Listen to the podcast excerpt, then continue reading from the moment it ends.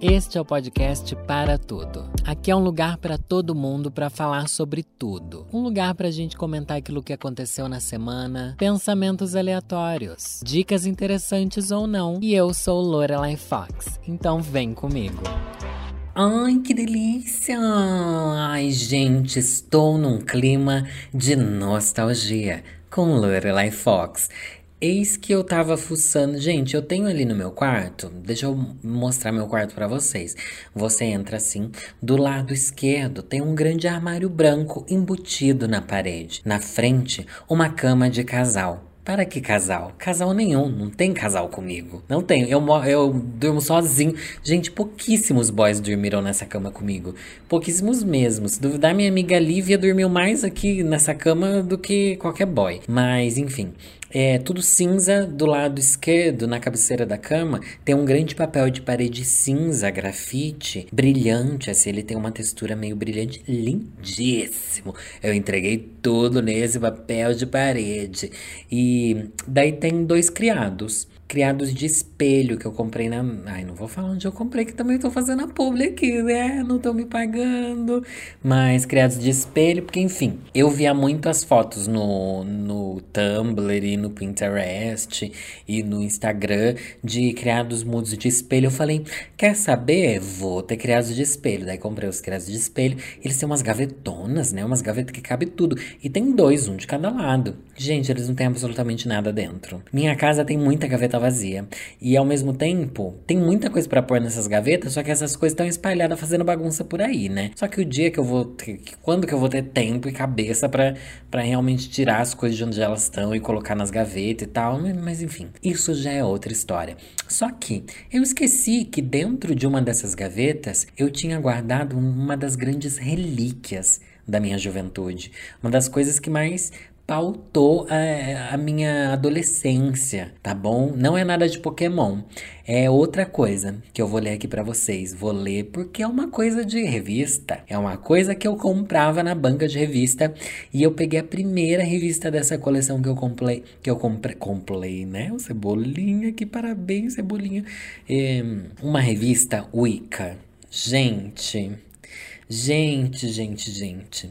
E quando eu falo que eu era Wicca, vocês estão rindo, mas quando eu era adolescente eu era muito vibes Wicca. Muito, muito, muito. E eu, nossa, eu nossa, gente, já fiz cada coisa por eu ser Wicca. Por sorte, eu nunca fiz uma tatuagem de um pentagrama, que já quis fazer de tudo, assim, mas nunca fiz. Que hoje em dia tá assim, meu Deus, o que, que é isso? Eis que uma vez eu, vou, eu consigo me lembrar nitidamente da sensação que foi comprar essa revista. Eu estava é, eu ia todo mês na banca de revista. Eu guardava meu dinheiro do, durante o mês, dinheiro em que eu conseguia. Eu pedia um real para minha mãe, nunca passava de 10 reais que eu tinha por mês, tá? E geralmente era menos do que isso, inclusive, porque as coisas eram mais baratas também há 15 mas nem 15, é 20 anos atrás, né? Que eu era adolescente. Há 20 anos atrás, o, o, real era bem mais valorizado. Dá pra você comprar uma revista com 5 reais. Hoje em dia, você não compra nada. Você não compra nem o papel que você vai bolar seu back aí, né? Essa safadona. Mas daí eu fui na banca de revista e tava numa fase que eu tava jogando muito RPG. Eu gostava muito de jogar com os meus amigos aquele 3DT, sabe? Que era um RPG assim bem básico e tal, mas eu era mestra. Sabe que é mestre de RPG? Quer dizer que você inventa a história. Eu amava a sensação e o poder de ser mestre de RPG. E todos meus amigos ficavam alucinados. Eu desenhava o personagem deles, e eu desenhava os mapas todos, porque eu sempre fui a bicha que desenha, né? E nossa, gente, era, era uma alegria, era uma plenitude. E a gente sempre fala assim, ah, eu era feliz e não sabia. Nessa época eu sabia. Nessa época eu falo assim, nossa, é tão divertido isso. Eu amava mesmo. Eu acho que eu aproveitei bastante. Eu sabia que eu era feliz. Olha, na cara de todo mundo que não sabia. Eu sabia sim. E daí um dia, é, tô tentando contextualizar você, tá? Porque eu descrevi meu quarto no começo, Ninguém sabe. Talvez seja um convite pro boy chegar aqui nesse quarto. Mas o que eu quero falar é: eu nessa vibe de jogar RPG, ficava buscando coisas para me inspirar. E daí eu achei essa revista. A princípio eu olhei pra revista e falei assim: ai, gente, uma revista de Wicca, tá? Na época eu nem entendia muito bem o que era Wicca. É, vou comprar pra eu ter ideias pro jogo de, de RPG. Pra criar uns personagens, não sei o que lá, não sei o que lá. Porque a edição, gente, o nome é Revista Wicca. Essa é a edição sobre instrumentos mágicos. Do caldeirão à espada, sua lista mágica de utensílios poderosos. Falei, nossa, isso daqui dá pra tirar bastante ideia pra RPG. Comprei. Toda inocentezinha. Comprei toda inocentezinha isso daqui, gente. Não me julga, tá? Que eu comprei uma, uma revista sobre instrumentos mágicos, tá bom? Aqui é sem julgamentos, aqui é, é a terapia.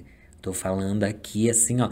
Deixo fluir. Eu tô deixando fluir, é que tá rolando. Só que eu mal sabia que eu ia ficar apaixonadíssimo por essa revista. Ia começar a comprar ela comecei a comprar sem parar pelo resto da minha vida. Comprei por anos essa revista. Ela, não sei se você Gente, muita gente ouve meu podcast. Tem mais de um milhão de, de plays no, no Spotify. Ai, dei o close agora, hein, gata? Então, com certeza alguém aqui lembra dessa revista. Ela era uma revista grossa, bem grossa, com papel de jornal. Sabe aquele papel que é de jornalzinho, assim? E custava R$4,50. É, a, a autora era Edi Van Feel, alguma coisa assim, tá? E essa revista está aqui na minha mão, olha. Ó, ó. Tá ouvindo? Ó, tá aqui, ó, tá aqui na minha mão. E, gente, isso daqui. Olha, tem, eu assinei aqui, gente, porque eu tenho esse costume, né, de escrever a data que eu compro. Danilo D. Ponto, é, Danilo da Bag, né, uma abreviação ali, D. Ponto, 2002.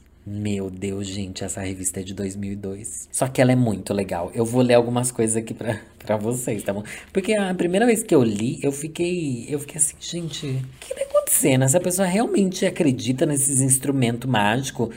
Né? Corta pra eu meses depois comprando um caldeirão. Vocês sabem que eu tenho um caldeirão lá em Sorocaba, né? Eu já postei em stories, inclusive, comprei um caldeirão e tudo, bicha. Eu era bicha caldeirãozeira. Eu era Wicca com caldeirão. Guardei, guardei, guardei dinheiro até eu conseguir comprar um caldeirãozinho, que eu entreguei de tudo. Em 2002 eu tinha, deixa eu ver, em 97 eu tinha 10, eu tinha, ai, eu tinha 15 aninhos, ai, que neném. É, eu tinha 15 aninhos. Vou, vou ler aqui algumas coisas, eu vou abrir aqui ao, ao acaso. Daí vai ser vai ser o destino que vai dizer o que vocês têm que ouvir. Aqui tem de todos os tipos de, de instrumentos, tá? Tem ritual de consagração dos instrumentos mágicos, porque tem isso, não vale só comprar. Você precisa consagrar ele, é igual um batizado que você vai fazer para seus filhos. Deixa eu ver uma parte que tá sublinhada aqui. Quartzo azul. Possui efeito calmante sobre a mente e renova a esperança, ajudando a aliviar a tensão emocional inspira o desenvolvimento espiritual, a meditação e a serenidade.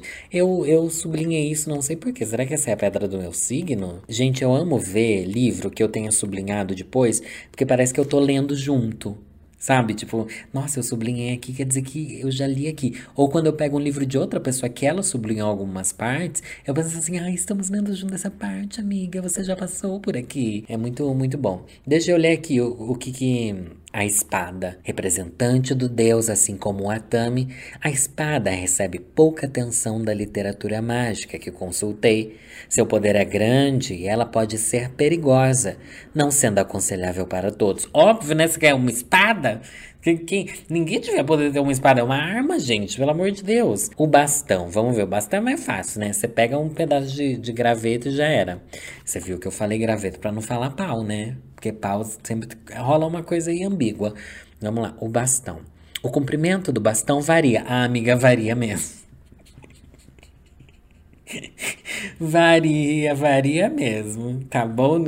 Ai, gente, vamos continuar, né? Mas ele não deve ultrapassar seu ombro. Claro, né? Aí já é fisting. É muito grande ultrapassar do ombro, mas tudo bem. Sabe, bastão é tipo o cajado do Gandalf, assim, é legal de ter. Do elemento ar, o bastão é um símbolo de conhecimento e é utilizado para evocar elementos e entidades. Ele também é usado para desenhar simbolicamente o círculo mágico. Ai, gente, círculo mágico é uma coisa tão bafa. Eu lembro que eu fazia círculo mágico e cada ponto cardeal tinha um elemento que você tinha que colocar e tigididididon. Ai, maravilhoso. Só que agora ela falou aqui, ai, é, como é que fala? É, evocar elementos e entidades. Eu nunca tinha assistido, gente, Invocação do Mal. Mas eu assisti Invocação do Mal, 1 um e 2. E realmente entrou na minha cabeça esse filme. Entrou na minha cabeça porque, porque é uma história verdadeira, né? É uma história verdadeira, eles são histórias, fatos reais baseados lá no casal que era caçador de fantasma, Ghostbusters. E a história é assustadora. Claro que eu sei que no filme eles fazem tudo parecer né, um show da Broadway, mas eu fiquei com bastante medo. Esse, esse filme aí me perseguiu a cabeça. Só que agora a protagonista, que é a Lorraine, Lorraine Warren, é assim que chama. Ela, ela é muito chique, gente. É a Vera Farmiga que faz. Vera Farmiga é a mulher que fez a mãe do. Do. Do. Como é que chama ele, gente? Bates Motel. O menino do Bates Motel, como é que é? Norman. Norman Bates. Norman e Norma. Ela faz a Norma. O filho é o Norman. Ah, eles têm uma relação super estranha, gente, assista. Mas eu lembro que quando eu assistia Bates Motel, aí já mudei de assunto, né? Você percebeu que, é que a conversa é assim. É, quando eu assistia Bates Motel, gente, é um dos personagens que eu mais me identifiquei na vida. Diferente de, tipo, assistir How to Get Away with Murder, me identifico com a Viola Davis porque eu queria ser igual a ela. Ou que eu assistia Olivia Pope, eu queria ser a Olivia Pope. Mas a Norma a Norma Bates. Eu acho que eu sou ela. Porque ela tinha um comportamento explosivo. Gente, ela explodia. Ela se irritava e tudo dava errado. E o jeito que ela agia era muito parecido comigo. Eu identificava muito com aquele personagem.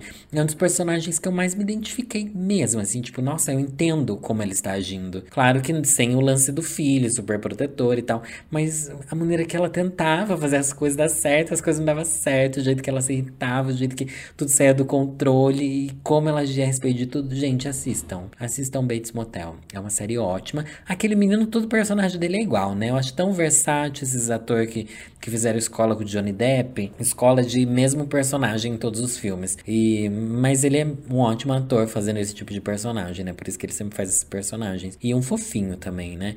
Mas mas a mãe, a Vera Farmiga, ela é maravilhosa. E ela que faz a, a Lorraine Warren, que é o que eu tava falando naquela hora, né?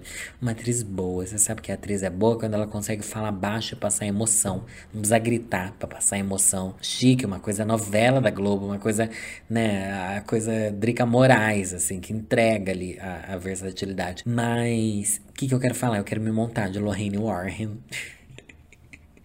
Gente, eu quero me montar de Lorraine Warren, porque ela porque ela entrega muito. Porque eu vendo o filme, eu falei, gente, quero muito ser essa mulher. Ela é muito bafa.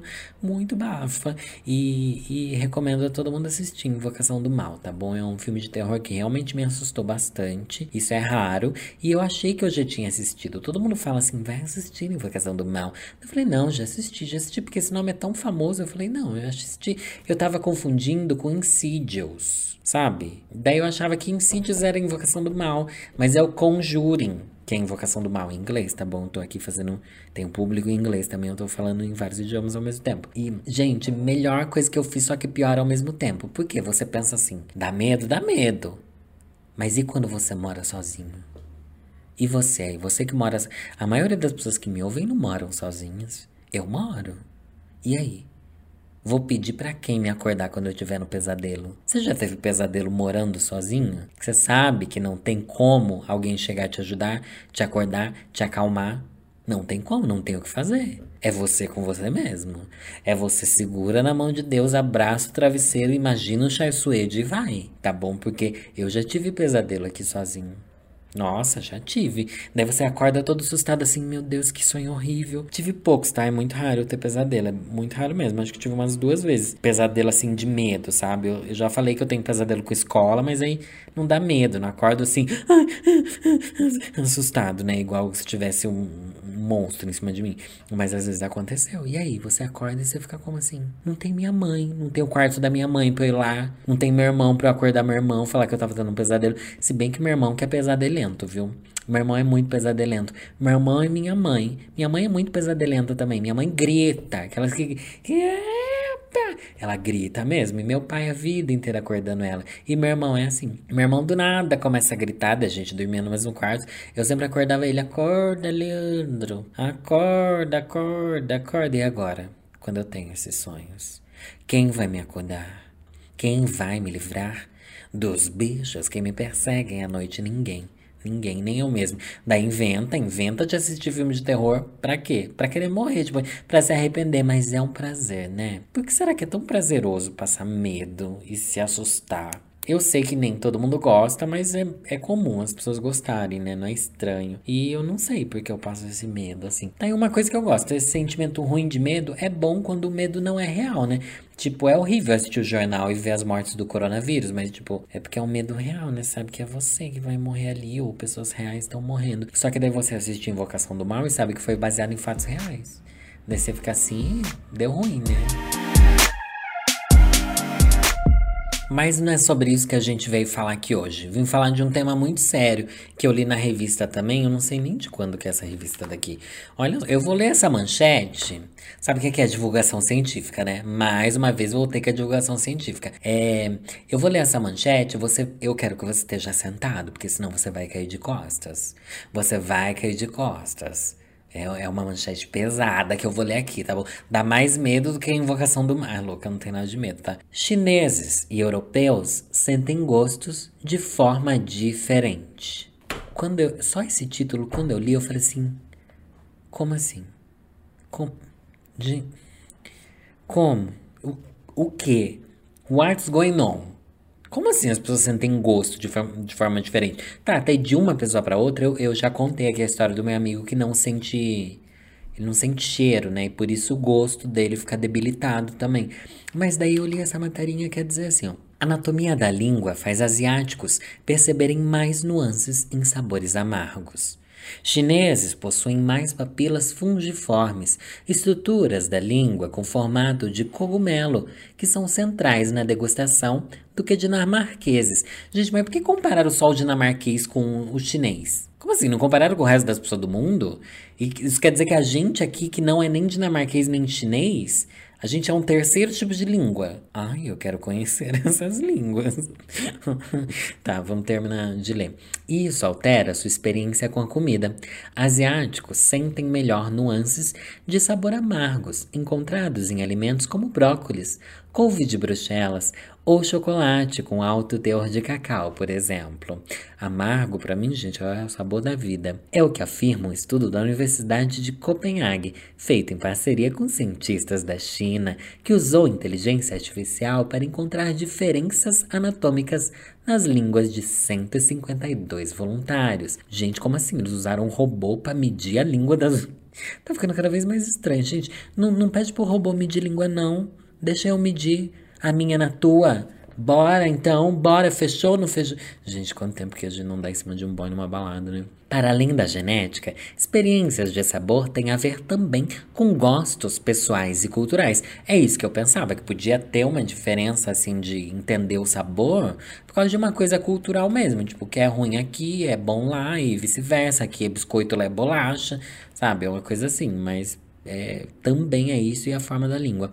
O mesmo estudo descobriu que, enquanto 77% dos chineses preferem alimentos que não requerem muita mastigação, 73% dos dinamarqueses preferem comidas de consistência mais rígida, que precisam ser mordidas e mastigadas várias vezes, como pão de centeio ou cenoura, por exemplo.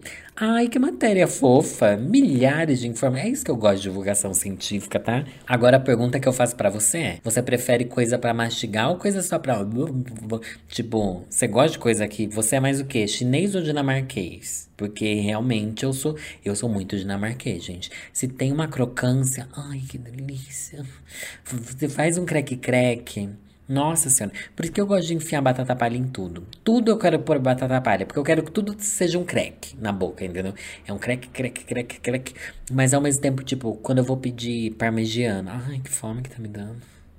Ai, gente, parou, parou. Não, parmegiana, 10 vezes tá lá a opção. É batata frita ou purê de batata. Daí eu gosto de pedir purê de batata também. Porque aí eu coloco uma batata palha. É a variedade de batatas no meu prato, tá bom? É o que, é o que resta para mim. Que eu quero que tenha a maciez do purê e ao mesmo tempo a crocância, gente. Tem uma crocância. E eles deram aqui nessa matéria do exemplo de você usar cenoura. Usar cenoura, comer cenoura, né, burra? Usar cenoura. Pra que, que você tá usando cenoura, lá? Ai, gente, nunca fiz isso. Pelo amor de Deus. Embora, nossa, se bem que. Ai, nossa, mil, mil pensamentos ao mesmo tempo. Chega, chega, chega. Mil pensamentos impuros. De coisas que eu não vou falar aqui, porque esse daqui é um podcast de respeito. É um podcast para todo mundo. para você, para sua família, para sua mãe, para os seus amigos. Agora, a oração do meio-dia. Ah, louca, não é para tanto assim também. Antes de eu prosseguir aqui com o próximo assunto que é imprescindível, a pauta que tá quente, hein? A pauta aqui tá quente, menina. Tô animada hoje aqui. Eu tô. Bicho, eu tomei um café da Desinchar. Desinchar. Nossa, parece até que é publi, né? Eles me mandaram um, um café solúvel que poucas calorias e muita efetividade. Que eu tô assim, ó. Eu tô escalando as paredes aqui. Eu sou Homem-Aranha agora. Eu sou Homem-Aranha, tudo bom. Quero pedir para você seguir o podcast no arroba podcast para tudo. E tudo bom e tudo bem. E vai ser muito bom para mim, para você e para toda a nossa família se você der estrelinhas aí. Não sei onde você escuta o podcast para tudo, mas se você puder avaliar positivamente tal, dar like, seguir a gente também. A gente não, porque eu tô aqui sozinha, né? Isso daqui é um E as minhas amigas já reclamaram. Ai, por que você não leva ninguém pro podcast? Já não basta o público reclamar. Minhas amigas, porque eu também reclamei que já fazia tempo que, que o Filhos da Grávida não me chamava. Mas daí eu não chamo eles aqui também. Gente, eu ainda não sei que dinâmica que eu vou criar quando eu trouxer convidados. O que será que eu tenho que fazer quando eu trouxer convidados? Porque aqui você percebe que é assim, é, é sem rumo, né? É a vida sem fronteiras, ela vai, ela entrega, ela, ela faz e ela acontece. Mas não, não sei o que alguém ia fazer aqui. A pessoa ia provavelmente ficar me olhando aqui no FaceTime, pensando assim, bicha, o que, que você tem? O que, que você está usando, bicha? Tá bem? Está estranha? E uma dessas pessoas que eu quero trazer aqui é a Ariane. A Ariane, inclusive, gravou lá no Filhos da Grávida, é, junto comigo no, no FDG, Filhos dos Games. Filhos da Grávida Games. Eles têm dois podcasts, né? Daí participou eu e a Ariane, a Ariane Freitas. Um beijo, Love Mal Chinese. Mas o que eu quero falar? A Ariane começou a jogar Stardew Valley. Porque, porque Stardew Valley é, é tudo que existe, né? Daí, certo dia, ela, certo dia não, faz tempo, isso daí foi lá no começo, quando ela começou a jogar. Ela fala assim, ai, plantei as coisinhas ontem, mas virou mês e acabou tudo. Porque no Stardew Valley tem 28 dias a estação, né? Não é um mês, mas é como se fosse um mês. Tem 28 dias e não 30. Sabe, não é 30, 31, tem 28, parece que tudo é fevereiro. Daí eu fiquei, eu juro que gente, já faz meses que isso aconteceu, que ela falou isso. Mas isso estava na minha cabeça. Eu falei assim, gente, por quê? Por que, que é 28, 28 e não 30, 30, 30, 30, 30? Por quê? Porque é óbvio por que, que é 28.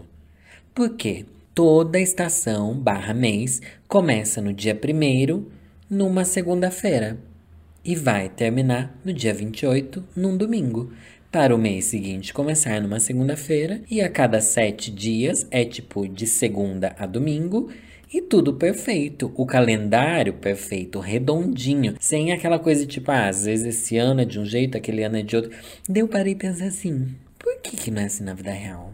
Eu sei que existe toda uma história de como inventaram os calendários e como a data e o tempo e whatever que exista em cima disso. Mas, mano, custava. Eu acho que é tudo muito irritante. Porque tudo isso é uma abstração do ser humano, né? A coisa dos dias e tal, dos anos. Existe, existe a, é, é, a roda em volta do sol, que chama.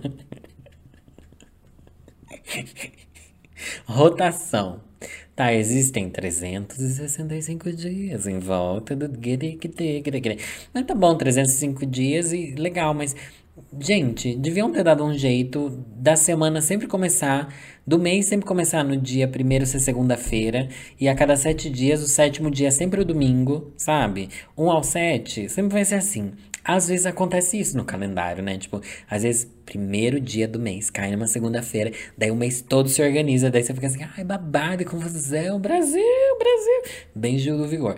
Mas, não seria bom não seria maravilhoso? Dava para fazer isso sim. Não vem não vocês falar que ah, não dava por causa do tempo, por causa do horário. Dá para inventar uma desculpa para ser diferente. Daí você põe um mês que é mais errado, tipo, o último mês do ano pode ser mais errado, com, sei lá, cinco dias. Ou, ou ter 13 meses, em vez de. Não sei. Deviam ter feito. Provavelmente teria um mês a mais, né? Já que eu tô pedindo para ter 28 dias todos os meses. E teria. Peraí, seria um mês com 15 dias a mais, talvez, que ia ser legal. Um mêsinho a mais, assim. Pra daí o ano ficar mais redondo. Daí tem também a coisa do ano bissexto, né, gente? Pra quê? Pra que a Terra é toda desregulada? O povo fala assim: não, a natureza é perfeita, não é perfeita nada, tudo desregulado. A gente não consegue fazer uma conta certa para fechar os dias. Tem que ter um ano bissexto, um ano com um tempo diferente. A Terra demora 23 horas e 52 segundos para dar uma volta. E por que, que não era. Ai, gente, por que não inventaram as horas diferentes também? Eu quero saber. De onde que. Eu já fiz essa pergunta pro César, eu não lembro. Toda vez que eu tenho uma pergunta assim muito idiota, que ninguém vai saber me responder, eu pergunto pro César. Porque o César vai me chamar de burra, mas não vai espalhar, tá bom? A burrice. Deixa pra eu, que sou burra, vir espalhar aqui no, no podcast. Mas eu já perguntei pra ele como é que foi essa coisa de inventarem as horas e tal. Porque existe a coisa da contagem de 24 horas, que é uma volta e tal, né? Que não é bem 24 horas e tal, mas tudo podia ser diferente, gente. Tudo podia ser diferente. Se a gente parar pra pensar assim, com, com o pé no chão, tudo podia ser diferente. Todas as medidas podiam ser diferentes. Igual você tem medida de calor. Tem o, o graus Celsius e o graus Kelvin. O calor é o mesmo. Só que em um, o número é completamente diferente do outro. Era isso que eu queria. Um número. Só que eu acho que as medidas de, de comprimento, por exemplo, elas são perfeitas. Ah, elas dão muito certo. Porque o metro, gente, a metragem. Meu Deus, o que, que eu tô falando? Mas eu realmente penso muito nessas coisas. É, a metragem, tipo, se você vê aqueles. Se você tá lá no Grindr e você coloca ali sistema métrico americano, é, vai estar tá lá aquelas coisas que eu tenho uma altura 5 ponto não sei o quê. Daí aqui eu tenho, não, 1 metro, 65. Um metro é igual a 100, sabe? 100 é um número perfeito. Uma hora devia ter 100 minutos, sabe? Existem vários sistemas métricos para medir as mesmas coisas. Inventem um sistema métrico de horas que seja mais arredondado. Tá bom? É isso que eu quero. Eu quero uma hora com 100 minutos. Eu quero um mês com 28 dias para ser sempre o começo da semana do mês ser dia primeiro. Gente, vamos fazer uma petição sobre isso? Não ia ser mais fácil, gente? Você não ia entender melhor as coisas? Aí seria muito mais fácil. E, e, essa, essa cartada que eu dei aqui dos graus Celsius também da metragem, já, você vê que é possível sim. Porque se existem sistemas métricos diferentes, dá pra ter essas coisas diferentes também. Mas agora eu tô parando para pensar, existem anos novos. Ano novo judeu, por exemplo. Gente, eu talvez eu esteja falando uma grande besteira. Mas existem outras culturas que têm ano novo diferente do nosso, né? Então, talvez no deles dê, dê, dê certo as coisas. Como é que é? Mas acho que o dia sempre vai ter 24 horas, né? Sempre vai ser assim, ruim. Sempre vai ser uma coisa ruim, essa coisa do tempo. Ainda mais porque ele vai embora e a gente nunca volta atrás. E é justamente por isso que hoje eu trouxe um texto de Lia Luft do livro Perdas e Ganhos, que é um dos meus livros favoritos. Era um dos meus livros favoritos da adolescência, tá? Mas daí eu li depois de adulto, minha impressão sobre ele mudou bastante. Tem uns textos aqui que eu penso, meu Deus, envelheceram muito mal. Outros envelheceram bem. E o que eu vou ler agora é justamente sobre velhice. Por que não? Esse é o título dele, Velhice. Por que não? Na verdade, esse livro é de várias crônicas, né? Eu vou ler a crônica Velhice Por que não, da Lia Luft. Se quisermos congelar o tempo e nos encerrarmos neste casulo, estaremos liquidados antes mesmo que a juventude acabe. Seremos a nossa ficção. A realidade continuará à nossa volta e um dia vamos descobrir que estamos fora dela. Para alguns, essa será a crise salvadora. Acabou a invenção de um nós fantasmal. Se ainda quisermos viver, não vegetar na prateleira da nossa fantasia, teremos de encontrar nessa aflição o que restou da nossa personalidade, pois ela é quem vai nos dar consistência e capacidade de crescer até o último raio de lucidez. Assim se pode ter controle, não sobre o tempo, mas sobre o quanto ele vai nos favorecer ou aniquilar. Para entender que a maturidade e a velhice não são decadência, mas transformação, temos de ser preparados para isso. dispostos a encarar a existência como um todo, com diversos estágios, variadas formas de beleza e até de felicidade. Acreditar que com cuidado e sorte poderemos ser atuantes, mesmo décadas depois. Isso tem de ser conquistado, palmo a palmo. Porém, já na infância, nos preveniam de que logo adiante algo de mal nos esperava. Quando tiver a minha idade, você vai ver, diziam mães, tias, avós. Aproveite agora que é criança, quando crescer acaba a festa. Aconselhavam com laivos de despeito. Estou muito velha para essas coisas. Protestavam na hora de se divertir ou alegrar. Existir no tempo nos foi mostrado como uma corrida infausta. Cada dia uma perda, cada ano um atraso. Quem não teve seus momentos de querer nunca crescer para não enfrentar aquelas vagas ameaças? Sendo contraditórios, por isso interessantes, não é estranho que na época em que mais vivemos se fuja tanto disso que se convencionou chamar velhice. E por imaginar que nossas últimas décadas são apenas decadência, reforçamos o tabu que reveste essa palavra. Palavras significam emoções e conceitos, portanto, preconceitos. Por isso, quero falar de minha implicância com a implicância que temos com os vocábulos e a realidade, velho e velhice. Detestamos ou tememos a velhice por sua marca de incapacidade e isolamento. É algo a ser evitado como uma doença não deixa de ser tolo encarar o tempo como um conjunto de gavetas compartimentadas nas quais somos jovens, maduros ou velhos. Porém, só uma delas, a da juventude, com direito a alegrias e realizações, pois a possibilidade de ter saúde, projetos e ternura até os 90 é real, dentro das limitações de cada período. Quando não pudermos mais realizar negócios, viajar a países distantes ou dar caminhadas, poderemos ainda ler, ouvir música, olhar a natureza, enxergar afetos, agregar pessoas, observar a humanidade que nos cerca, eventualmente lhe dar abrigo e colo. Para isso não é necessário ser jovem, belo, significando carnes firmes e pele de seda, ou ágil, mas ainda lúcido ter adquirido uma relativa sabedoria e um sensato otimismo, coisas que podem melhorar com o decorrer dos anos. Mas predomina a ideia de que a velhice é uma sentença da qual se deve fugir a todo custo, até mesmo nos mutilando ou escondendo. No espírito de manada que nos caracteriza, adotamos essa hipótese sem muita discussão, ainda que seja em nosso desfavor. Isso se manifesta até na pressa com que acrescentamos, como desculpa. Sim, você está, eu estou velho aos 80 anos, mas jovem de espírito. Por que ser jovem de espírito seria melhor do que ter um espírito maduro ou velho? Ter mais sabedoria, mais serenidade, mais elegância diante de fatos que na juventude nos fariam arrancar os cabelos de aflição. Não me parece totalmente indesejável. Vou detestar, ficando velha, alguém quiser me elogiar dizendo que tenho espírito jovem.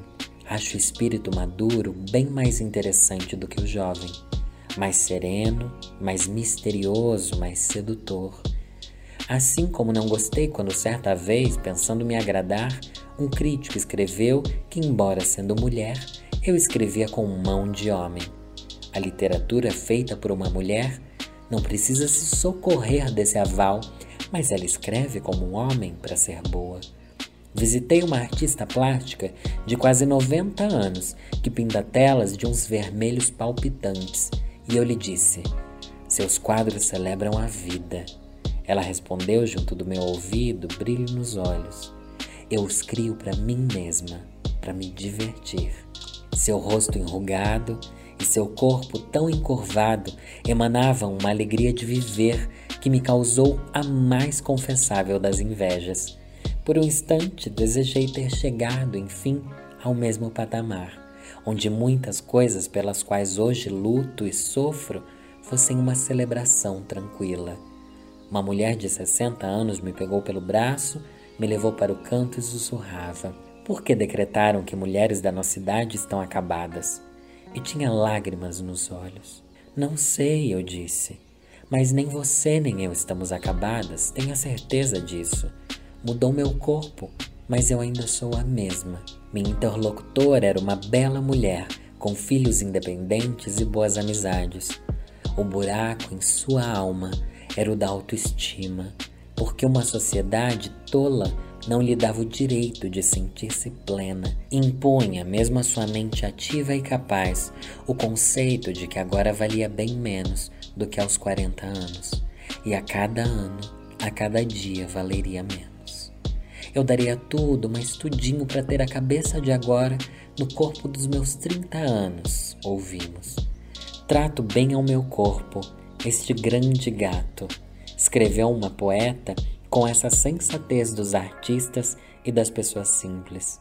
Afinal, até aqui ele me serviu, e cada dia gosto mais dele, do jeito que está ficando. Gostar de seu velho corpo, com sua necessidade de cuidados e de amor, de mais treinamento para que funcione direito, de paciência, porque nem sempre é como lembro que foi um dia, é uma forma de felicidade que a experiência pode ensinar.